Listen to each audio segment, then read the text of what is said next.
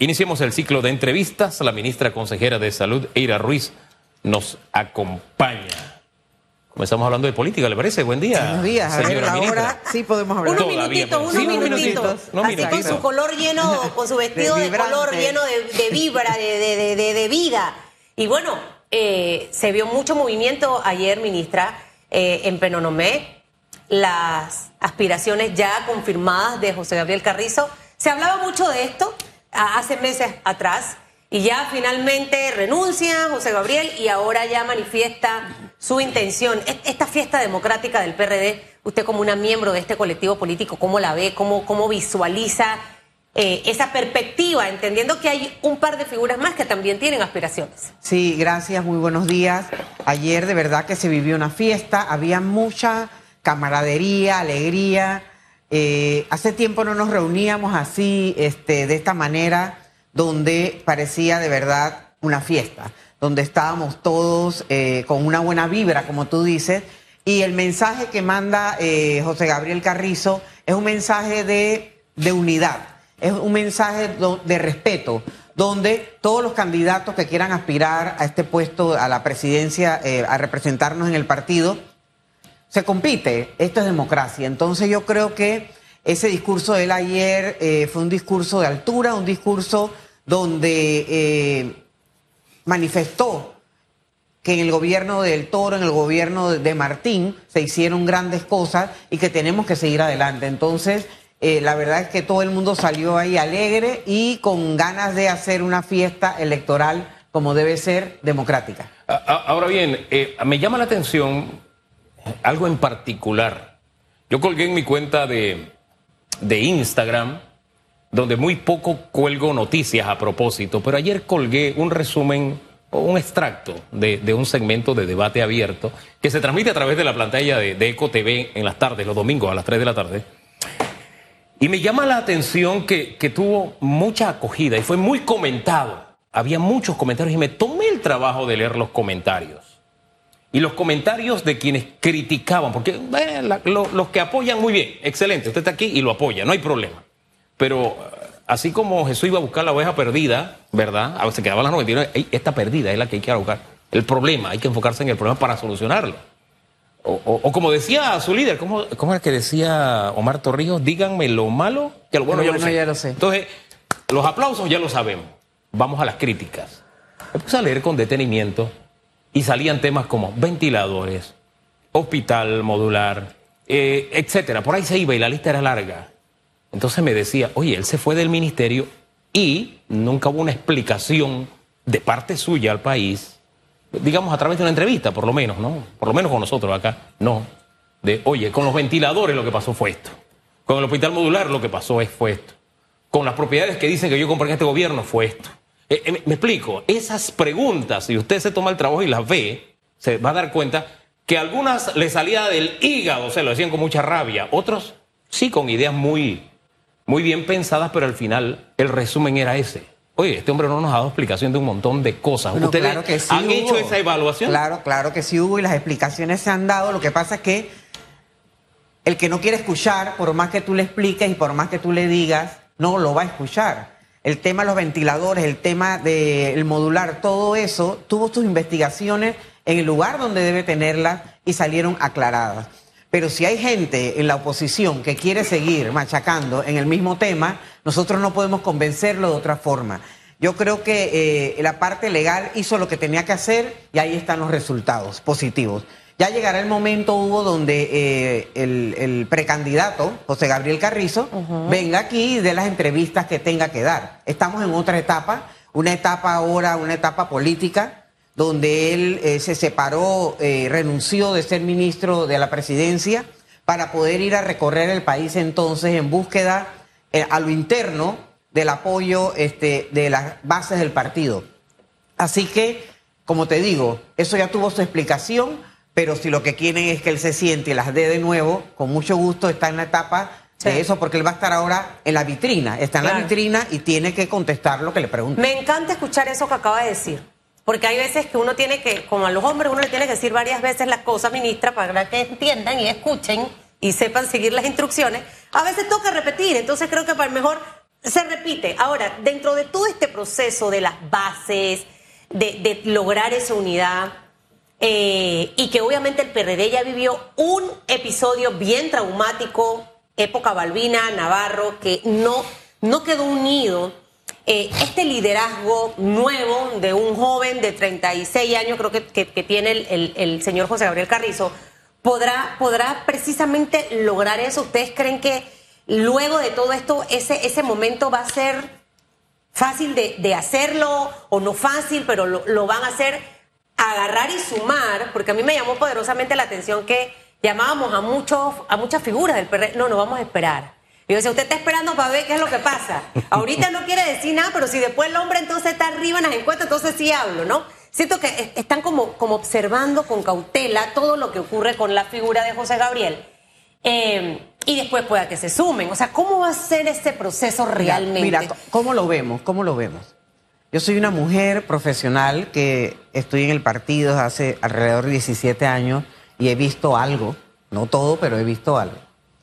Donde una figura de un joven profesional cuestionado por la oposición duro, pero ¿por qué? Tú no le tiras piedra al árbol que no da frutos, ¿verdad, Hugo? Total. Lo he escuchado en varios de tus, de tus eh, eh, videos. Entonces, ¿por qué es esto? Empiezan a tejer una maraña de mentiras, empiezan a tejer una maraña de, de, de, de, decir una mentira mil veces para que sea una verdad, como decía al principio, que más explicaciones tú quieres cuando ya al final la parte legal dijo lo que tenía que decir, tú le puedes decir a una persona, no va a querer escuchar. Entonces es una figura fresca, es una figura joven, una figura que está apoyada. Por primera vez un presidente apoya a una figura que lo puede suceder. Entonces hay un ambiente dentro del partido también de que a, solamente a través de la unidad podemos nosotros lograr repetir, que eso nunca ha pasado en este país. ¿Y usted cree pero, que sí pueden repetir? O sea, podemos repetir si hacemos las cosas bien, si hacemos este, si, si, si, no estamos peleando entre nosotros, si se hace una campaña a lo interno en, en, las primarias, sobre todo a nivel de presidencia, con respeto, donde cada candidato puede expresar lo que siente, donde seas libre de estar en la esquina donde quieras estar sin represalias, Ahora, porque al final tienes sí, que recoger entonces claro. a toda la gente para caminar juntos en la general. Y a veces recoger los muertos y heridos que se dejan, bueno, ya ustedes lo probaron y lo, lo recordaba Susan hace unos minutos. En medio de ese panorama, el expresidente Martín Torrijos ha salido. Y hay quienes le han dado con todo, pero hay quienes le han aplaudido las críticas. Y han sido críticas sumamente fuertes. Eh, el señor Torrijos eh, al final todavía no ha presentado su candidatura. Dentro del PRD, ¿qué información se maneja? ¿Se va a presentar? ¿Se va a lanzar? Y este discurso, ¿en qué medida eh, hace que el PRD se una o provoca el panorama de triste recordación de ese bueno, PRD fragmentado. Estamos en una democracia, Hugo. Aquí sí. todo el mundo es libre de dar sus opiniones. Y si nosotros no tenemos la tolerancia para soportar opiniones, sobre todo viniendo de expresidentes a los cuales tenemos que respetar, porque aquí en Panamá a veces no, perdemos un poco el tema del respeto.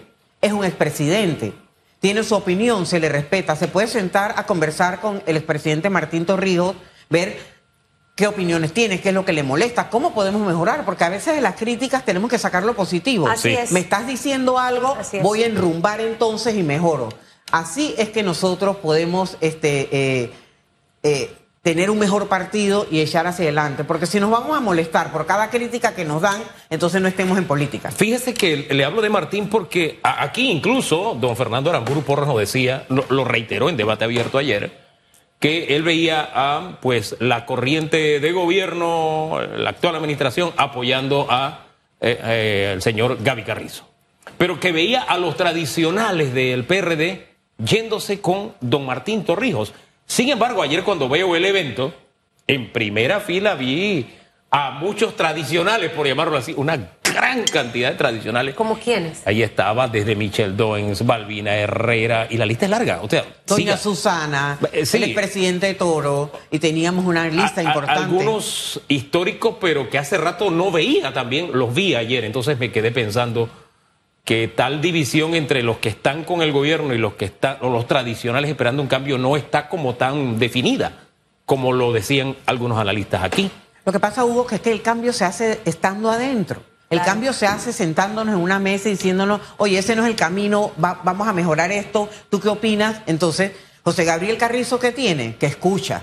Eh, es un joven que ha ido madurando desde el José Gabriel Carrizo que conocí en la campaña al que está ahora, ha cambiado mucho porque ha madurado, sabe escuchar, eh, sabe discernir, es muy ejecutivo en sus reuniones porque él lleva adelante, o sea, estamos con él en muchas reuniones, es muy puntual y ejecutivo, yo creo que eso lo da el tiempo y la madurez y los golpes que nos dan también en la vida para que este, pueda llevar adelante esta, esta, esta, esta gran misión que es llevar, ser el candidato de un Sí. partido grande y llevar adelante el país. Entonces, yo lo que les digo es, es normal que haya contradicciones, es normal que haya gente que piense diferente, pero habemos muchas personas dentro que pensamos que estas contradicciones son sanas porque nos ayudan a mejorar. Bueno, y lo importante es sumarlos luego. Eh, recordemos que en las internas también del partido para escoger al CEN se hablaba mucho de José Gabriel Carrizo como figura. Al final hubo consenso, se sentaron, se reunieron, no voy.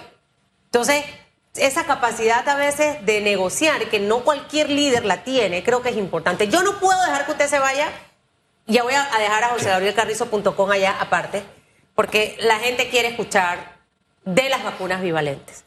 Vienen los carnavales y, y este carnaval, yo le decía a mi esposo, yo no sé el tranque cómo va a ser, es el carnaval después de pandemia.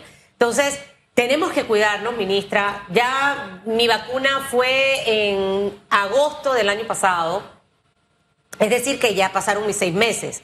Yo soy candidata, 46 años, a colocarme la bivalente. De esta misma forma, ¿quiénes más están en ese rango? ¿Y cómo va a ser ese proceso de vacunación en estos días previo al carnaval? Bueno, sí, este, de 12 años en adelante puedes ponerte la bivalente si tienes por lo menos dos dosis. Tú tienes tres, desde agosto del año pasado te la puedes poner perfectamente. Para estos carnavales este, con vacunas, y el presidente de la República también así lo aprobó, vamos a estar vacunando en malls el, el sábado este que pasó y el sábado que viene. Probablemente mañana eh, ha- haremos una propuesta de extender un poco más de días porque muchas personas llegaron el sábado y eso que se anunció el viernes en la tarde, muy tarde.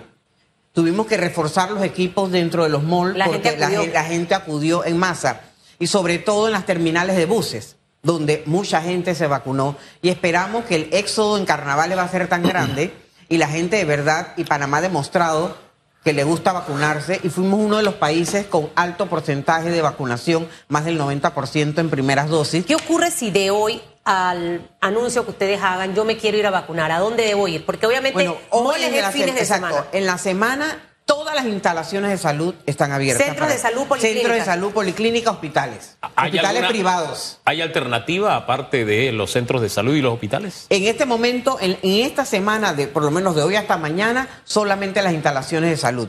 El fin de semana, sábado. Pero podemos adecuar, eh, después de la reunión de mañana, algunos otros puntos durante la semana, porque hay mucha gente que se quiere vacunar. Ustedes me están diciendo que ustedes quieren. Entonces, también tenemos la estrategia que Caja del Seguro Social vacuna empresas y Ministerio de Salud vacuna instituciones. Dentro del cronograma podemos avanzar nosotros también con empresas e instituciones. Sí, ese detalle es importante porque la primera pregunta que me hizo eh, precisamente Michelle al llegar fue, oye, en la semana no va a haber vacunación en los centros comerciales.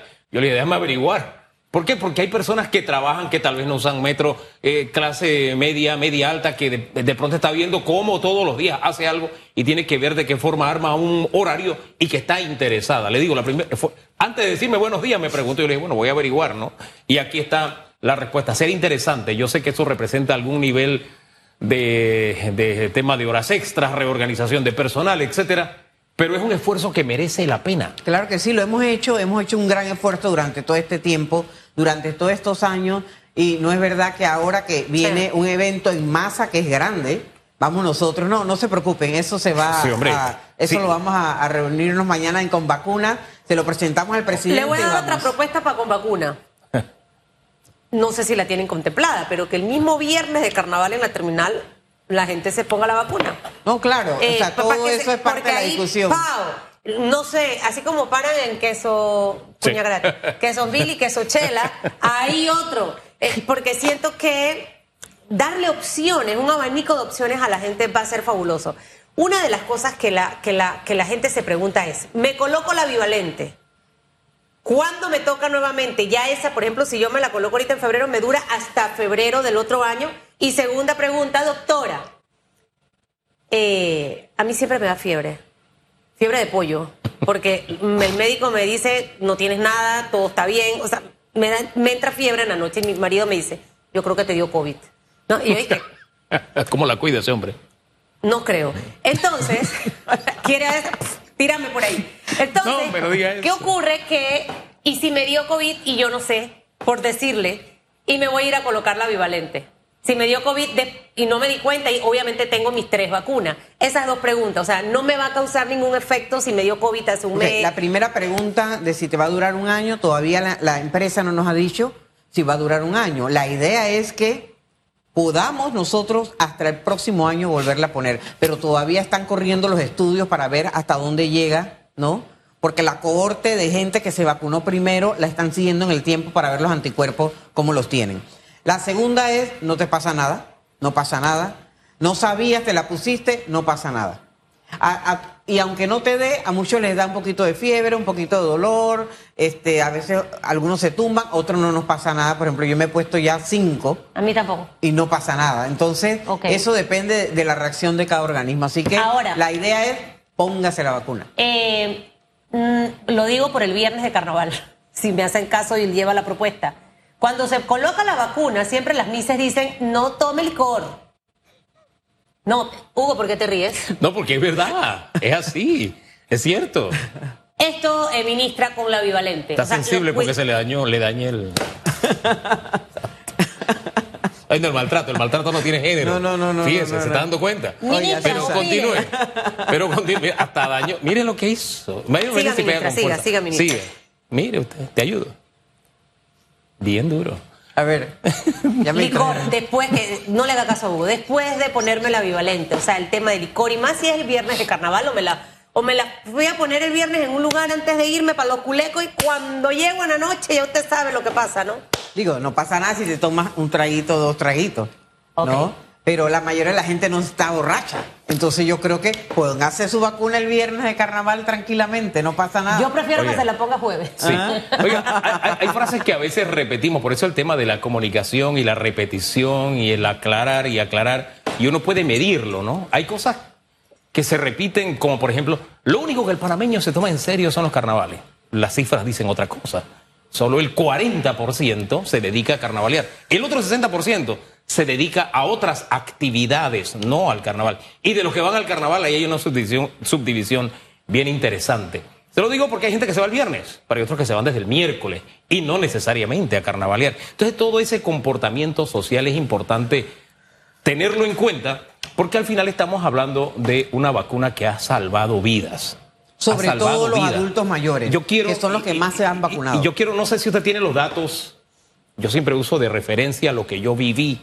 Segunda ola, yo tenía que, como yo vivo cerca de un hospital, yo tenía que aguantarme un tranque para llegar a mi casa por el impacto que causó, por las muertes que hubo. Había tolda afuera de ese hospital, había una serie. Entonces, sentido común, vinieron las vacunas y han venido otras olas. Yo, yo llevaba.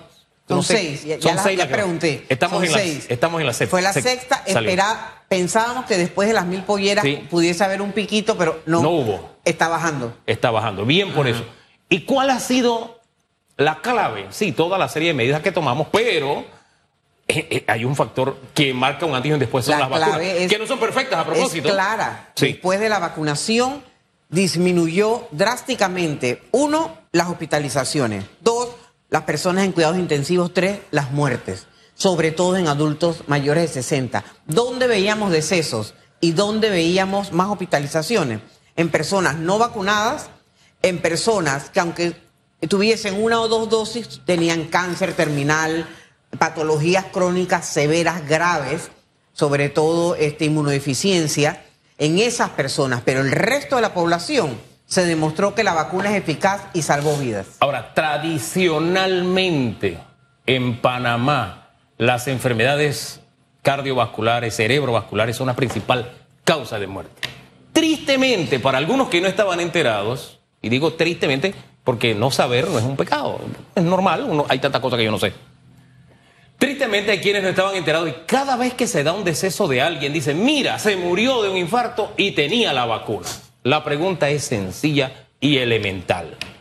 La curva de muertes en Panamá por enfermedades cardiovasculares ha tenido alguna variación después de las vacunas? ¿Ha seguido igual? Sigue, no, recuerda, o sea, ha aumentado un poco, pero Sí. no es por la vacuna, es que tuvimos dos años parados donde las personas no acudían a sus controles, a sus citas médicas. ¿Ustedes recuerdan todo eso? Bueno, hay gente que ya no lo recuerda, pero sí vivimos momentos muy difíciles. Entonces, el no estar compensados hace entonces que la persona llegue a esos estadios, Hugo. Así que no es la vacuna, es la falta de tratamiento y la falta de asistencia al médico lo que hace que te descompenses. De ahí el tema de estilos de vida. Por ejemplo, yo voy a celebrar este viernes, si Dios me lo permite, eh, con eh, las proteínas que acostumbro los viernes. ¿Qué son esas proteínas? Chicharrón, carne frita y hojaldre. Pero es el viernes. El resto de los días de la semana tratamos de moderar nuestro consumo de grasa, etcétera. Entonces, al final, ese estilo de vida Siempre y cuando no tengas por vía familiar algún problema de colesterol. con el chequeo año tras año, Claro. cómo andan los niveles, etcétera, ¿no? Eso es como una religión ir a hacerse ese chequeo y nuestros niveles están muy bien, gracias a Dios. Pero vuelvo al tema, estilos de vida, o sea, nosotros somos los primeros que debemos tener ese cuidado, esa atención y tener la información de las fuentes que tienen la información. Y es, la fuente no nos llega a través de una cadena de WhatsApp. Eso es importante, señora ministra. Sí, este, el tema, el tema de los estilos de vida es lo que nosotros debemos todos los días seguir machacando, como decimos en un buen panameño, a través de los medios que ustedes nos ayuden también, porque es muy rica la hojaldra esa que tú dices, el chicharrón ese crujiente, pero la verdad que eso no se puede comer todos los días y hay gente que esa es su dieta diaria. Entonces, Y- y sin saber el, lo que tema, usted el te- mencionó. el tema de la obesidad es, Así es. de verdad, es una, esa sí es una pandemia, Sí. el tema de la Sí. obesidad, y nadie se fija en eso, a nadie le importa. No, aquí entonces- hablamos de eso. Entonces, Aquí hablamos de entonces eso, yo con creo que frecuencia. esa pandemia de la obesidad tenemos nosotros también que ponerle, este, la darle la importancia que tiene, porque al final la calidad de vida y la expectativa de vida van a bajar. Y- solamente por eso. Y, y siento que es un, un tema que, que hablamos mucho en, en todas las vitrinas, porque uno siempre ve obesidad, eh, la hipertensión y la diabetes. Pero, ¿qué hace el televidente o el radio escucha? No va a hacerse su chequeo para poder saber si sufre de colesterol, triglicéridos. Yo soy la que ando detrás del héroe. eh, eh, eh, Usted no se puede tomar tanto esto porque... Ya, uno tiene que ponerse y cuidarse porque al final las personas que han muerto por COVID, doctora Eira, han sido las personas que tenían alguna condición de estas, que no tenían también las vacunas. Creo que eso es importante decirlo. Yo empecé con un régimen de bienestar de salud y, ay, la gente me dice, estás con Donato, tú vas a ver, yo no quiero estar pomposa ni nada de eso, es un tema de salud entendiendo que después de cierta edad vamos perdiendo masa muscular. Y la masa muscular ayuda para que no sufras más adelante de diabetes, eh, encima de otros beneficios. Entonces, ¿yo qué quiero? Eliminar la grasa que aunque esté flaca puede estar por allí y que eso se convierte... He aprendido, cada día dice mi esposo, tú te metes en unos temas, yo que porque así es, para poder... ¿Por qué me veo así a los 46 años? Porque he estado metida básicamente en lo que tengo que estar. ¿Cómo hacerle entender a las personas que estas tres condiciones de salud, doctor, hipertensión, diabetes y obesidad, son el detonante para cualquier otra cosa que aparezca, sea COVID, influenza, dengue, o sea, todo se complica teniendo un cuadro así? Definitivamente, y no solamente con COVID, con cualquier otra neumonía, con cualquier otra infección respiratoria, con cualquier otra infección eh, en la piel. O sea, eso se complica con, teniendo este, esta, esta triada que tú mencionas. Aquí lo importante es entender que todos esos alimentos que compramos muchas veces en algunos lugares, y no solamente estoy hablando de frituras, Hugo, sino de alimentos este, muy procesados. Estamos nosotros envenenando nuestro cuerpo. Este café, por ejemplo, para mí es delicioso porque no tiene azúcar. Bueno, Me encanta el café mucha sin gente azúcar. no to- toma café sin azúcar. Y es Yo importante. Claro. Entonces, y sobre todo también quiero hacer un llamado. Aquellas personas diabéticas, por ejemplo, que saben que no pueden estar tomando soda, no pueden estar comiendo dulce, no pueden estar comiendo fritura, hacer el llamado a atención porque lo que viene después puede ser una silla en hemodiálisis. que eso es un sufrimiento para el paciente, para la familia y para el sistema de salud también. Entonces, yo creo que deberíamos hacer una campaña fuerte en el tema de Sí. promoción de la salud. Así es. Estados Unidos lo tuvo hace mucho tiempo con la esposa de Barack Obama, que se llamaba Muévete. Hay que moverse. Eso de estar durmiendo hasta tarde, tarde, tarde, eso no es bueno. Levántese, haga ejercicio en la vida y no es por un tema que quiere parecerse a Dorieleta, no, no, no. Es un tema de salud para que usted esté con salud el resto de su vida. Yo voy a tratar de, de ir a un hospital a colocarme la vacuna porque sí ¿Cómo quiero no? hacerlo Sí. antes del viernes, por mi fin de semana yo sí me tomo mi vinito y mi cosa. Entonces no quiero que tener... Ya veo que entonces la pregunta venía dirigida. Sí, puede O sea, ser dirigida para mí y, Yo- yo y un grupo selecto de, de amigos, pero, pero, dígame algo, si yo me meto a alguna página, sé qué hospital, porque todos los privados tienen o no. Todos los privados tienen. Ok. Ajá. Ministra, gracias por ¿Cómo no? acompañarnos esta Fue muy mañana. amena. Gracias, que tenga buen día. Que le vaya día, muy bien, siga así optimista. Saludos.